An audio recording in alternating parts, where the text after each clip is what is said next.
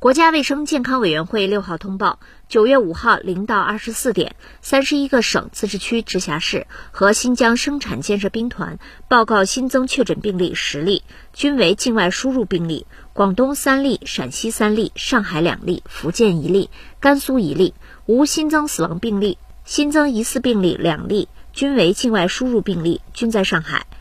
当日新增治愈出院病例十八例，解除医学观察的密切接触者一千四百四十五人，重症病例与前一日持平。境外输入现有确诊病例一百七十六例，其中重症病例两例，现有疑似病例两例，累计确诊病例两千五百七十三例，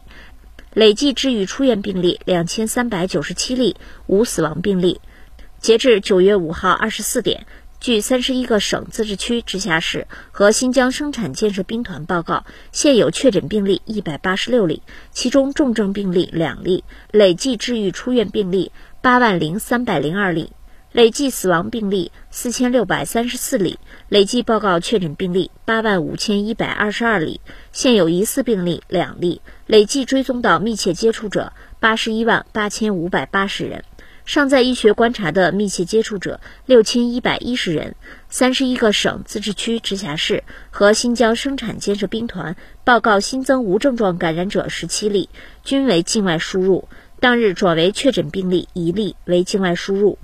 当日解除医学观察二十五例，境外输入二十三例。尚在医学观察无症状感染者三百二十九例，境外输入三百二十例。